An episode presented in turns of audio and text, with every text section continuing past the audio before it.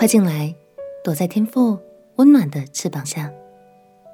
朋友平安，让我们陪你读圣经，一天一章，生命发光。今天来读诗篇第六十一篇，这是大卫所作的一首优美的祷告诗。他祈求上帝能赐给他力量和安稳的庇护，并以赞美作为结束。有人说，大卫在写这首诗的时候，似乎身在一个遥远的地方。也有人说，这是大卫在平定亚沙龙的叛变之后所写的。无论如何，最重要的是，大卫依然持守着对上帝的那份爱和信靠哦。让我们一起来读诗篇第六十一篇。诗篇第六十一篇。神啊，求你听我的呼求，侧耳听我的祷告。我心里发昏的时候，我要从地极求告你，求你领我到那比我更高的磐石，因为你做过我的避难所，做过我的坚固台，脱离仇敌。我要永远住在你的帐幕里，我要投靠在你翅膀下的隐秘处。神啊。你原是听了我所许的愿，你将产业赐给敬畏你名的人。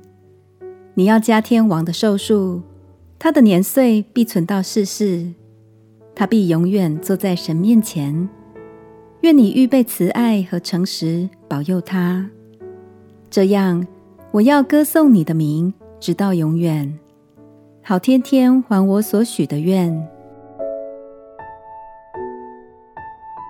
鸟儿还幼小的时候，羽毛还不丰厚，所以必须投靠在父母的翅膀底下，这样才能维持体温，避免风吹雨打。原来，神在大卫心中不仅是造物主，是掌权者，同时也像是一位慈爱的父亲。他张开大大的翅膀，保护着我们，使我们得享平安，不受攻击。亲爱的朋友，祝福你也能深深体会这份从神而来的爱。